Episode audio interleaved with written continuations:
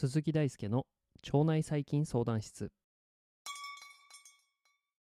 毎日夜19時半に更新中。腸内細菌相談室。現役の研究者である鈴木大輔が腸内細菌にまつわるエピソードを毎日お届けしております。今回のエピソードは腸内環境を理解するために必要な基礎知識シリーズとして細胞膜の構造についてのお話を始めていきたいと思います。細胞膜は細胞の内界と外界つまり内側と外側を区別するために非常に重要な構造、まあ、膜としてあるいは他の細胞を認識したり自分がされたりするのに必要な分子が存在する基礎としてとっても重要な構造です。現在では生物の原始的な姿っていうのはコアセルベートと呼ばれる膜構造であるという仮説が提案されていて生き物にとって非常に重要な構成要素が細胞膜です。ではですね皆さんに質問なんですが細胞膜って何か？と問われた時に説明することってできますでしょうか、まあ、動物にも植物にも共通してある細胞膜ですが、まあ、これが一体何なのかということについて今回と次回で深掘りしていきたいと思います。基礎的だけど奥が深い細胞膜への世界へとご案内しましょう。今回のお話のキーワードは極性と自己組織化です。ちょっとお勉強チックな内容も含まれると思いますがこの知識を知るだけでですね世の中の液体とかに対しての見方が結構ガラッと変わるので是非、えー、最後まで聞いていってください。ということでですね細胞膜を理解するためにはまず分子の極性という性質を理解する必要があります。で分子の極性を理解するためにまず入門というか導入で始めたらいいなと思ったのがまず水分子の角度というお話からしていきたいと思います。あまり普段水を見てて水分子とか考えたりする人は、まあ、多分化学系の人しか あんまりないかなって思うんですけれどこれもしかしたら高校生物とかあ高校科学かな？高校化学とかあるいは中学でやっている方もいらっしゃると思うのでちょっと復習程度に聞いてみてください。えー、細胞膜の正体を理解するために分子の極性をお話ししていくんですがまずそのためにですね細胞自体が置かれている状況について考えるところからスタートしていきましょう。頭の中に一つの細胞を思い浮かべてみてください。細胞は、まあ、水の中に浮かんでいます。まずこの状況を思い浮かべてください。どういうことかっていうと環境にしろ自然環境にしろ培地にしろ我々の体にしろそこには水が主体となった溶媒つまり液体と考えてもらっていいんですが液体の環境があります。まあ私たちの体だったらもう数十兆個の細胞がまあ、あるわけなんですけどその細胞の周りって組織液とかあるいは血液とかで満たされてますよね。でそれってまあ水が主成分ということなので、まあ、基本的に細胞は水に浮かんでると考えてもいいでしょう。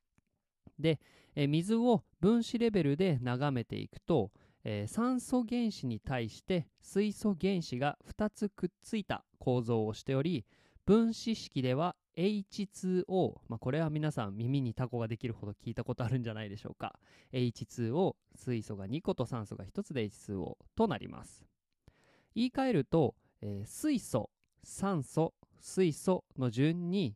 原子が結合することによってこの水というものは成り立っています。で高校化学科学で習った人もいると思いますが1つ目の酸素と水素。で続いて酸素から2つ目の水素のなす結合。結合っていうのは原子と原子の間に、えー、生じるですね、まあ、つながりみたいなものなんですがこの2つの結合が、えー、水分子にありますよね。水素と酸素。でもう一つ酸素と水素。H2O なので。なのでこの2つの結合が、えー、なす角度というものが定義することができて、まあ、これは104.5度であることが知られています。つまり、えー、水素酸素水素という水分子ですがそれは団子のように、まあ、直線的な構造ではなくて角度を持っているというのがとってもこれから重要になってきます。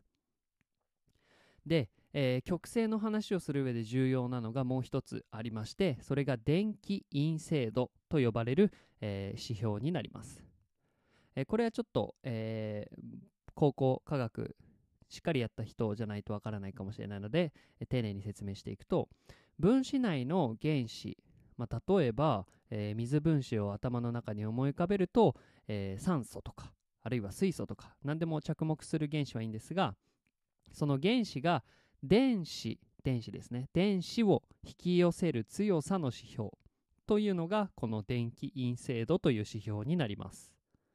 この電気陰性度はですね指標ということなので、まあ、一番有名なのはライナス・ポーリング博士が整理した、えー、ポーリングの電気陰性度などがありますが他にもマリケンの電気陰性度オールレッドロコの電気陰性度などいろいろな電気陰性度が知られています。まあこれ何はともあれ電気陰性度が高いと電子を引き寄せやすいということだけ頭に入れといてください。では先ほどの水分子のお話に戻っていきます。水分子を構成するのは水素と酸素ですがこれらの元素の電気陰性度について考えてみましょう。電気陰性度の厳密な値ではなくですねここでは酸素と水素の相対的な、えー、電気陰性度の関係について抑えられていれば OK となります関係っていうのはですね酸素の電気陰性度が水素の電気陰性度より大きいということです。この相対的な関係がとっても重要になります。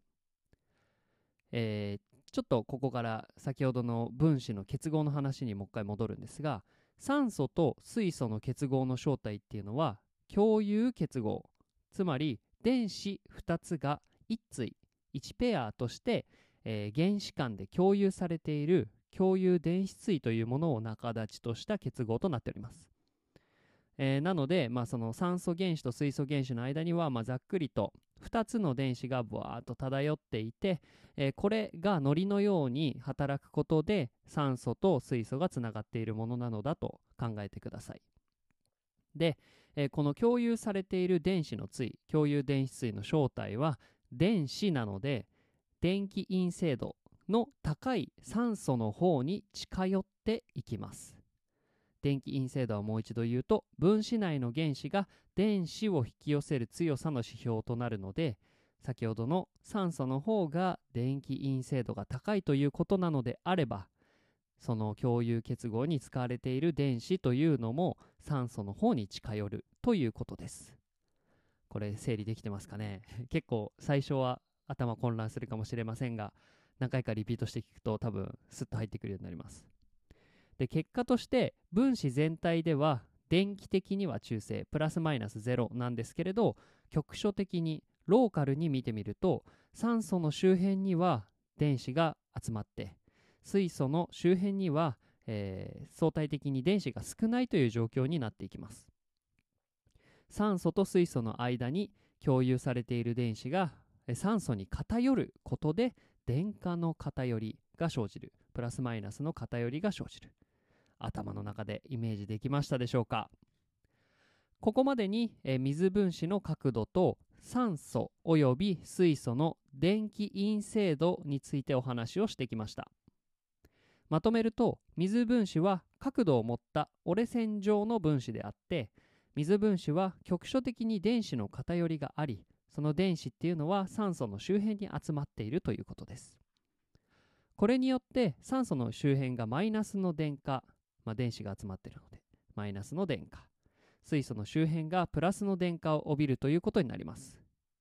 このように空間的に、えー、偏った、えー、分布を取るような電子のことを極在ローカライズドされた電子ということで極在電子と呼びますが極在電子によって水分子はマイナスの部分とプラスの部分が一つの分子の中に収まっているということが重要です。そしてですねこの一つの分子に存在する電荷が極在化する偏る性質のことを極性と呼びます。では、えー、相反する電荷の間には何が生じるのでしょうか？えー、それはですね空論力と呼ばれる静電気的な力になります。空論力っていうのは電荷の間に生じる、まあ、プラスマイナスと考えてもらえばいいんですがプラスとマイナスの間に生じる引力または積力のことを指します。これによってある水分子の水素が先ほど申し上げた通り電子が少ない状態つまり正プラスに帯電しているということを考えた時にまた別の水分子の酸素っていうのは逆に負の電荷マイナスを帯びているのである水分子の水素と別の水分子の酸素は空論力によってプラスとマイナスで引かれ合います。つまり極性のある極性っていうのは一つの分子に存在する電荷が極材化偏っているような性質のある水分子の間にはですね実は引力が生じているんですね。このある水分子の水素と別の水分子の酸素が空論力によって引き合う結合のことを特別に水素結合と呼びます。水素結合は酸素と水素が結合したヒドロキシル基と呼ばれる分子の部品。まあ、官能基と呼ばれたりしますが官能基を持てばこれ、えー、水素結合が作られます。2本の DNA をつなぎ止めているのもこの水素結合に他なりません。はいここまでたくさんのお話をしてきましたがちょっと整理してみましょう。整理すると水には極性があります。極性っていうのは一つの分子に存在する電荷が偏っているような性質。で続いて極性があることで水分子同士が空論力によって惹かれ合うということです。この極性が細胞膜が形作られる鍵となってきます。やっと組み上がって細胞膜の方に近づいてきました。ここでですね極性っていうものはですねいずれの分子にも定義することができます、まあ、分子内に電子の偏りさえあればあるいはないこと自体がえー、分子間の、まあ、空論相互作用さっきの静電気的なプラスとマイナスの引力あるいは積力を決定づけるということにつながります。極性は、まあ、分子のアイデンティティなんですね。で水と油が混じり合わない理由っていうのも極性によって説明することができます。油の多くはですね炭化水素の鎖が主成分ですが炭化水素を構成するのは炭素と水素でありまして両者の間にはそれほど大きな電気陰性度の差がないので極性が小さいあるいはないというような性質を示します、まあ、もっと厳密に言うと、まあ、極性がないっていうのはなくて、まあ、そのすっごい細かい時間で見てみると電子ってほわーんと揺らいでいるので実は小さな極性がずっといろんな方向にあったりするんですが、まあ、一応ないとみなせるということでここでお話を進めていきます。例えば水の中に油を一滴垂らしたことを想像してください。油を一滴垂らすことによって分子の世界では何が起こっているのかを考えると水と油が混じり合わない理由も、えー、説明することができます。油を垂らされた側の水はですね水同士で水素結合を形成して、え、つまり極性があるのでお互いに引き合う性質があります。つまり水は水を好きなんですね。一方油には極性がないあるいは小さいので仮に一瞬でも水分子の中に入り込めたとしてもつまり溶け込めたとしてもですね油が侵入した領域にはですね水分子がいた方が油の代わりに水がいた方が水素結合を多く形成できる。水分子の間でより引き合うことができるので水分子が入り込む方が油が水の中に溶けるよりもエネルギーとしては低い安定な状態となります。油は油でですね水に弾かれてしまうことで自分たちで集まるように動いていきます。結果としてこれによって水と油が混じり合わないんですね。極性が似ているものは混じり合いやすく似てないものは分離しやすいというのが、まあ、直感的な、えー、性質になります。これによって分子の特殊な構造が生まれることがあるんですね。それが例えばリポソームです。リポソームっていうのはリン脂質分子が自己組織化によって作るような構造体のことを指します。自己組織化っていうのはある材料、まあ、分子を、えー、溶液中液体に入れておくと勝手にそれらが自分たちで寄せ集まって組み上がって勝手に構造体ができるというような、えー、現象のことを自己組織化と言います。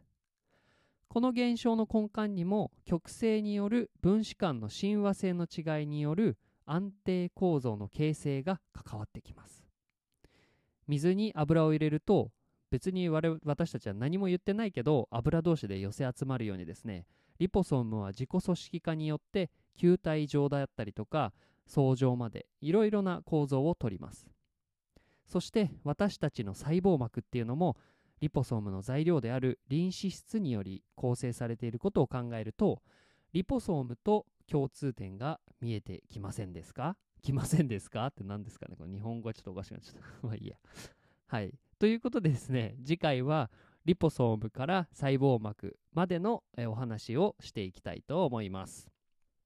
ということですね、今回のエピソードは細胞膜に関する基礎知識をお話しするということが目的でしたが、水と油、リン脂質とか、非常になんか身近なものがたくさん登場したんじゃないですかね。生物学を掘り下げていくと、まあ、そこには化学の範疇となる分野の話が繰り広げられています。まあ、今回の極性とかもそういうのは全部化学、科学の範囲です。えー、今回の極性のお話は洗剤の科学から食品の科学に至るまで非常にいろいろなところに応用して考えることができます。えー、ぜひですね、細胞膜から一歩飛び出してですね、極性で世界を眺めてみてください。きっと、えー、化学により合理的に説明できる現象が潜んでいます。次回はリポソームから細胞膜までのお話をしていきたいと思います。お楽しみにしていてください。ということで今回のお話は以上になります。この度第4回ジャパンポッドキャストアワードのリスナー投票が始まりました。もし面白いと思っていただけたら投票していただけるととっても嬉しいです。皆様と一緒に腸内細菌腸内環境の知識を常識にしていきたいと思っております。投票フォームは、えー、このポッドキャストのリンク、えー、概要欄のリンクから飛んでいくことができます。投票の名前は腸内細菌相談室でお願いします。ご協力のほどお願いいたします。腸内細菌相談室は腸内細菌についてわからないことがあるあなたのために存在します。わからないこと、難しいこと、紹介してほしいことがあればメッセージをお待ちしております。論文の紹介から基礎知識の解説まで腸内細菌相談室を使い倒してください。あなたのリクエストが一つの番組になります。それではですね本日も一日お疲れ様でした。最近寒いので本当体には気をつけてください。さよなら。